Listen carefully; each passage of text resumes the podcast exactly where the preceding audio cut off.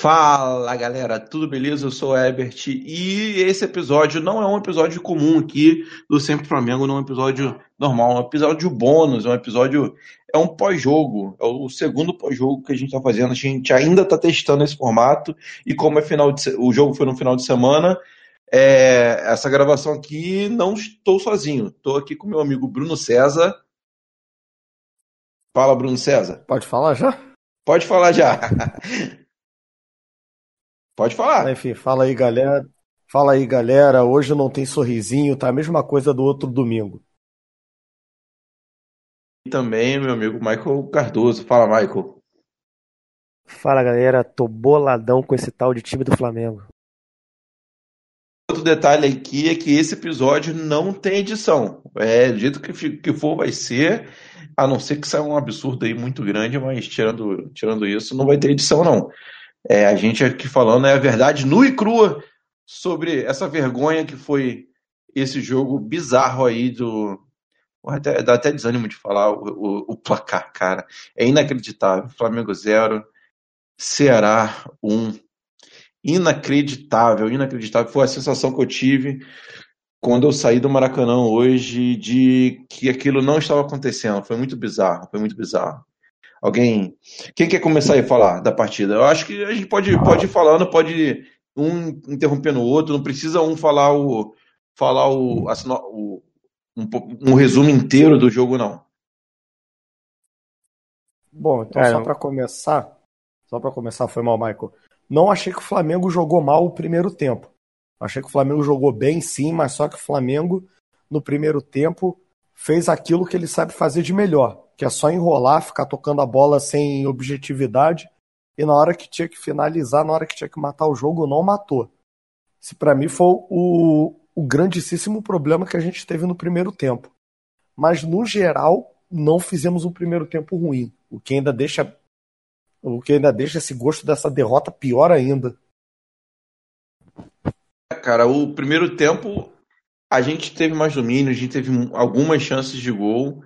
Só que esse time, esse time não, não chuta muito pro gol, né, cara? Não, não, é um time com, com meio burocrático. Parece que tem muita certeza que vai ganhar a qualquer momento e, e não, não, não arrisca, não chuta, não chuta gol, não vai, não vai para cima. O gol do Ceará no, foi no segundo tempo, posso dar uma atropelada aí nas ordens, mas o gol do Ceará foi um chute despretensioso fora da área. A gente não tem esse chute.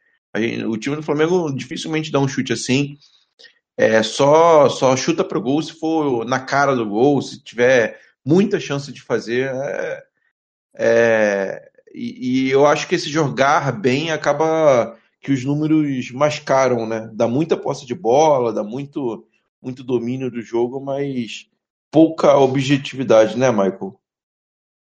Cara, exatamente. O time que tem 80% de bola não consegue fazer um gol, cara, você já vê o tanto do quanto a gente está desesperado para encontrar um centroavante. Você vê o Uribe, vê o Lincoln, vê Dourado, vê o Diaba 4, ninguém faz gol, cara, ninguém chuta. O time parece que foi criado para tocar a bola pro lado, ficar sem, sem chutar pro gol. então... Né? Esses então, três e mais um, e ainda pode somar um aí que saiu aí, que eu não quero citar o nome. Mas é um certo, peruano safado. Mas é um certo peruano aí que gosta de chá de coca. Exatamente, cara. O time é, começou bem, como, como o Bruno falou, teve pressão, fez gol. Até agora também não sei se estava impedido o gol do Diego. Tava. Tava impedido? Então, Tava. enfim, muito pouco para um time que quer ser campeão, jogando com o Ceará totalmente acuado. Um time que, pô, chutou três bolas ao gol, contou com a infelicidade do, na, do Diego, Diego Alves, né? Agora, cara. cara eu, nem achei, eu nem achei tanta falha do Diego, não. Acho que ele foi traído mesmo. Maracanã tá com campo bizarro. A bola aqui que enganou ele, legal. É, eu, não, foi justamente eu... teve a troca do gramado, justamente na parte onde foi o gol, né, cara? Eu, como, como um, um, excelente goleiro, aí para quem, quem, quem me conhece sabe que eu sou um excelente goleiro. Eu sei como, eu sei como é ingrato estar ali debaixo do gol e aquela bola ali, moleque. Você vai, você vai na toda, você já vai, vai com tanta certeza que vai pegar a bola que você já tá pensando em outra coisa, tá que nem no One Punch Man. Já tá pensando em outra parada, assim, tá pensando na lista de compra que eu vou fazer. Porra, vou ter que comprar, vou ter que comprar batata doce, hein? Acho que tá acabando lá em casa. Aí de repente a bola quica e vai totalmente louca para dentro do gol, cara. É bizarro. Pior que essa bola nem, que, nem quicou tão na frente dele assim, né? Tipo, ela quicou, sei lá, uns dois, um, sei lá, um metro antes. A bola ainda chegou a passar perto da mão dele quando ela, quando ela entrou no gol. Até de repente daria para defender, mas pô, aquele kick matou ele legal, cara.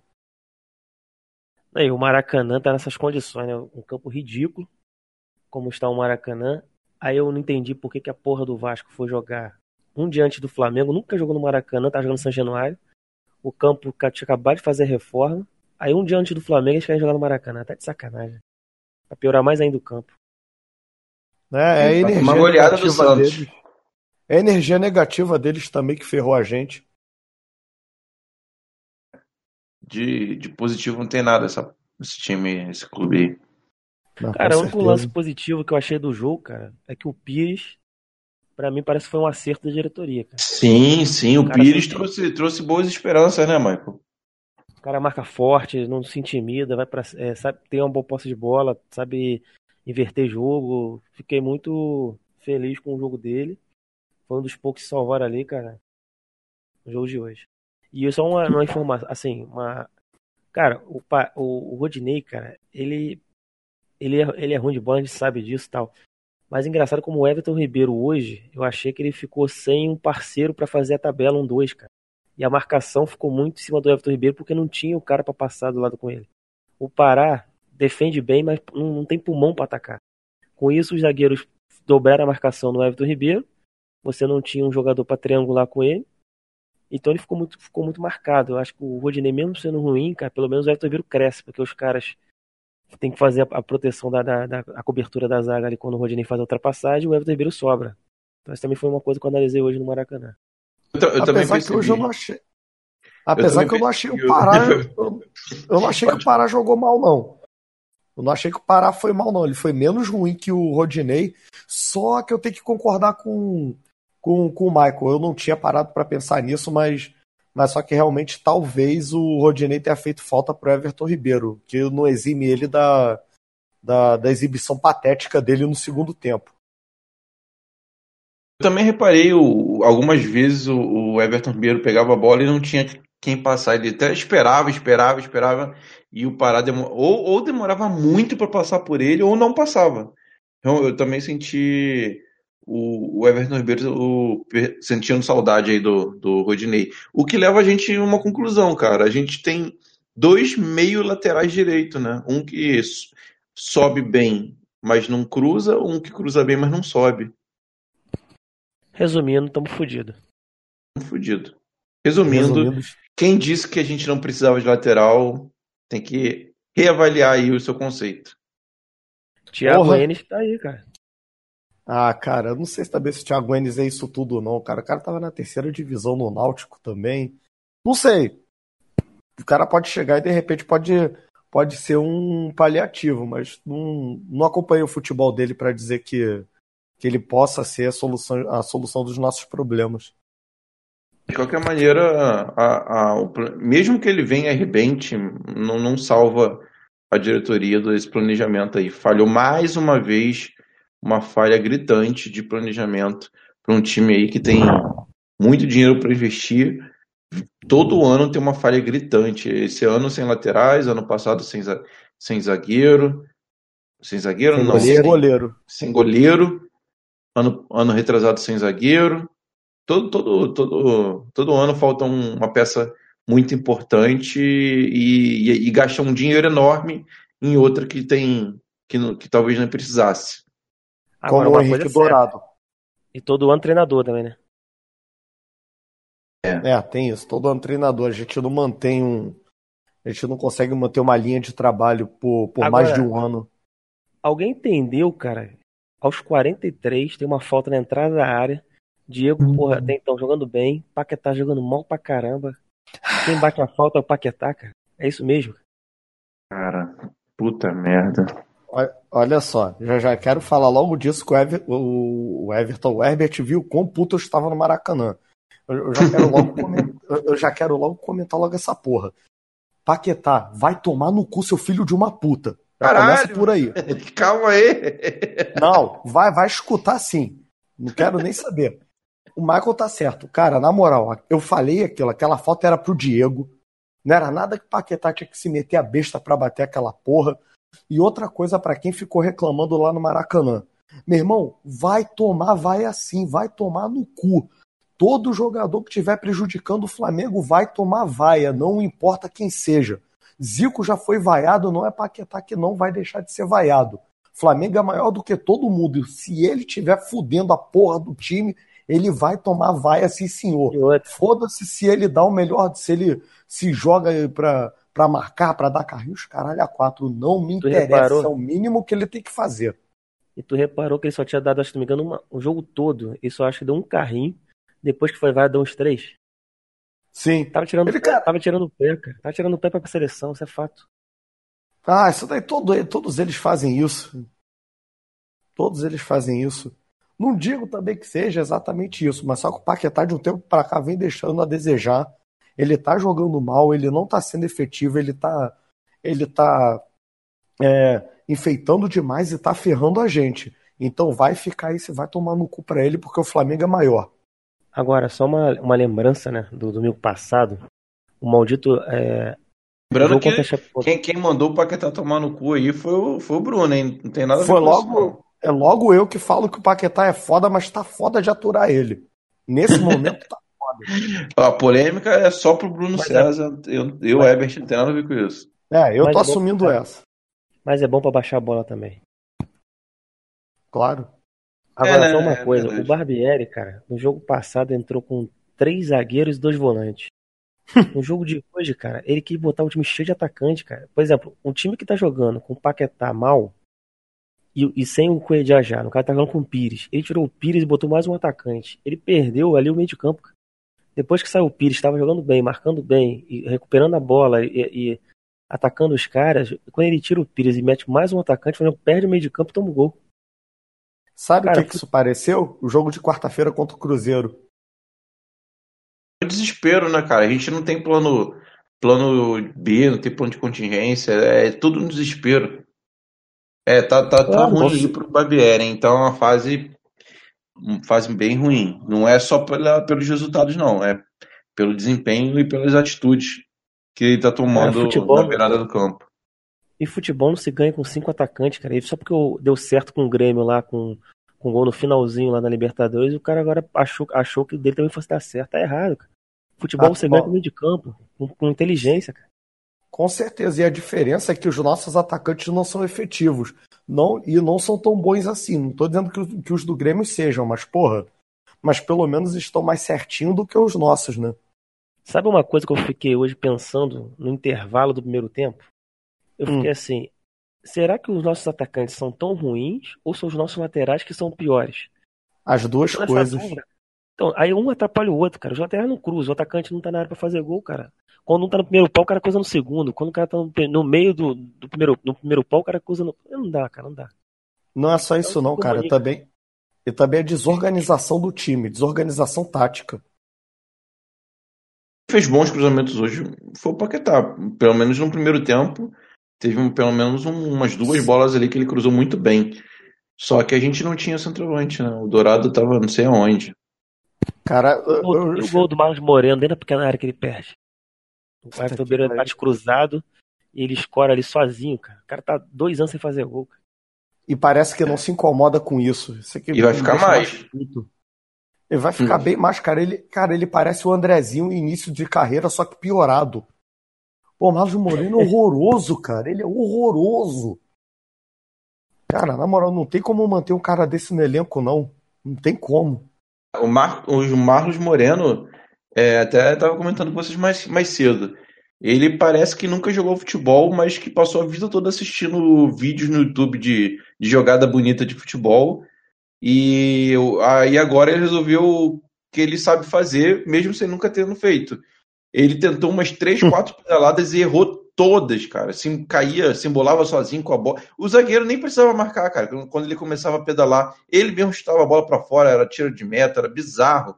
Ele parece aqueles caras que, que acham que só porque assistiu todas as temporadas de House e de Grey's Anatomy que já, já é médico, já pode ser médico só porque assistiu. O, o Marlon Moreno errou tudo, tudo que tentou hoje. É impressionante. Não, é ridículo, cara. Tem, tem, tem, jogadores que não tem como ficar no elenco do Flamengo e o Dourado é outro também, cara. Porque é um cara que, porra, o, a bola já não chega para ele, tudo bem, ele é o tipo de atacante que tem aquele empurrador de bola.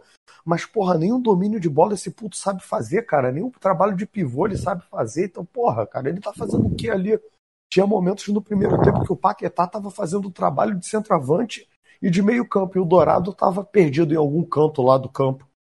Aquele cartão amarelo bizarro que ele tomou. O que, que foi aquilo?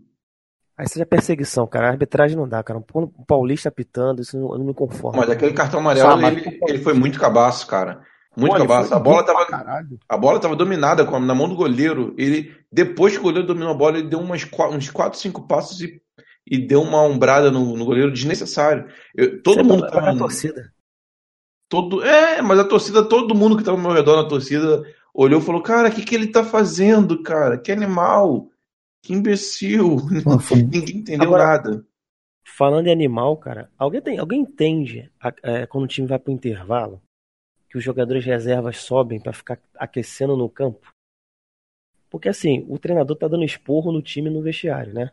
Ou falando uhum. pelo menos o que ele quer pro segundo tempo. Os reservas todos estão lá no campo, não estão ouvindo nada que tá sendo falado com o Barbieri. Aí os uhum. caras voltam pra, pro banco e aí entram pro jogo. Tipo, não era pra estar tá todo mundo junto ali, ouvindo, entendendo, tentando entender o que tá acontecendo de errado, cara? Cara, Se o Flamengo. É Flamengo. Não, não, é só, não é só o Flamengo que faz isso, não. Todo mundo faz isso. Mas é, é realmente. Por um lado, os caras têm que se exercitar, né? Os caras estão tendo que aquecer ali. Pô, mas parece que os caras aquecem já no, lado, no, quando volta é, o segundo tempo, os caras aquecendo. É, foi assim, cara. Mas por outro lado, realmente os caras não estão não tão participando do, da parada, né? Do... Mas fica uma roda de bobinho, cara. Os caras rindo, brincando. E, é, tipo assim, na teoria. Não tô no clima, né? Não tô no mesmo é, clima do esporro. Isso. E o treinador dando esporro no vestiário. Se dá esporro, né? Ou se não brinca de, de adedanha, brinca de, sei lá, verdade consequência dentro do vestiário. Dependendo do treinador. Carniça, que essas porra fazem. Tem, cara, treinador, eu acho que... tem treinador que dá esporro. Sim, Abel. Cara, eu Abel. acho, na verdade, o, o Renato Gaúcho eu acho que, na verdade, é porque agora que eu tô entendendo.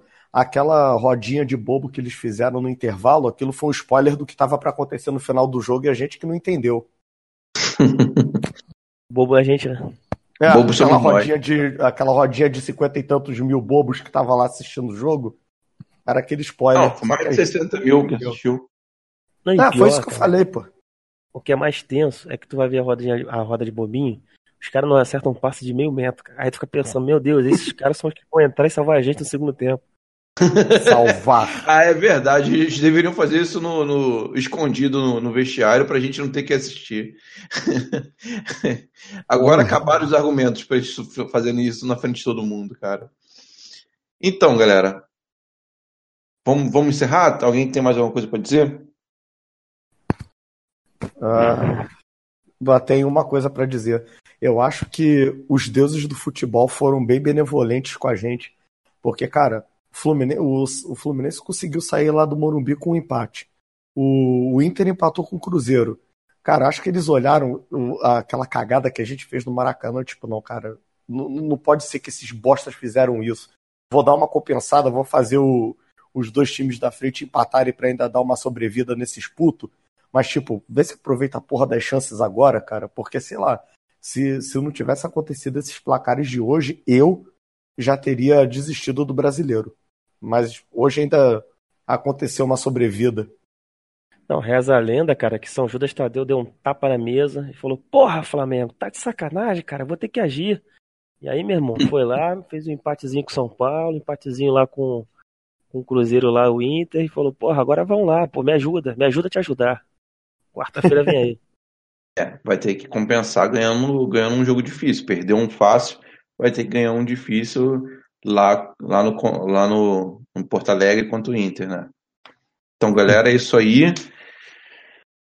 Esse episódio terminando. A gente está testando o formato ainda. Espero que vocês curtam. E não deixem de compartilhar aí o nosso, nosso pós-jogo. E, e quarta-feira, provavelmente quarta-feira, vai sair o episódio aí o episódio aí para valer, o episódio o episódio com tema principal bacana. Vai ser um debate bacana. Quarta-feira promete. Curta a gente, compartilha. E é nóis, hein, galera. Valeu.